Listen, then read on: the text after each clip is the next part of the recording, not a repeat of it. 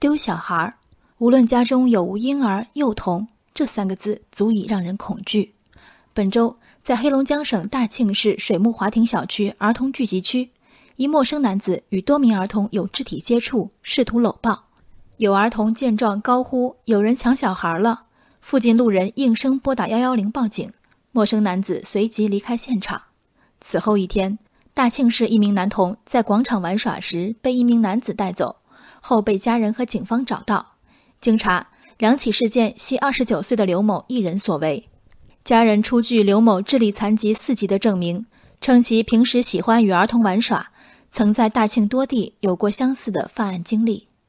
评论区血雨腥风，道听途说的。我朋友他弟弟就是被村里智力有问题的给弄死了，想当然的，万一是人贩子教唆有精神病或者智力有问题的人偷小孩儿，偷盗就赚钱，被发现就说我们有病呢。还有不为所动的，你有残疾怎么了？不能拿这个当做你伤害了一个家庭的理由。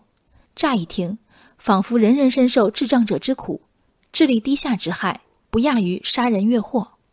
果真如此吗？根据世卫组织等机构的分级标准，智力残疾四级的残疾人智商在五十至七十或五十五至七十五之间，适应行为低于一般人的水平，具有相当的实用技能，比如能自理生活，但缺乏技巧和创造性。说白了，这是一个个人先天能力的评级，而非一条人品好坏的红线。大庆这名二十九岁男子错了吗？他错得厉害。网上留言真假莫辨，家长自危的当口，偏出来一个神情懵懂、反应迟钝的大人，将大家担心的种种不轨兑现。现场激愤的大人，尤其是孩子被带走的那一家，哪怕当时跳起来揍他，我都能理解。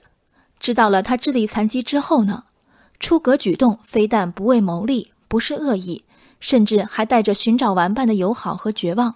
此后的种种阴谋论、诛心论。仅仅为了证明我们的内心没有一丝多余善意，容不下任何与己无关的不幸吗？口口声声为什么不关进精神病院的人，真的了解我国精神卫生机构收治规定？真的认为如此轻微残疾完全有机会融入社会的人也该被隔离吗？那些堂皇的担忧，有时不是恐惧，只是自私。经历二十多年孤独和歧视的刘某。和我们一同迈进一个全然不同的时代。由于生理的障碍，那些现象级的技术和应用不曾以他为受众。遗憾的是，与之对应的文明的进步也从未普照他的世界。能自理难自立，某种意义上，刘某是永恒的孩子。对于这些家庭的身心负担，我们体谅的太少。今时今日，不论援助，哪怕不以舆论加害。也是奢侈之情，智商往往写在面容上。其实孩子有足够分辨力，小一点的孩子，大人随行看护；大一点的孩子，经历安全教育，不是通过大声呼救将刘某吓跑了吗？那些想象出的攻击力和犯罪意图，不叫好意提醒，叫毁谤。人生海海，见微知著。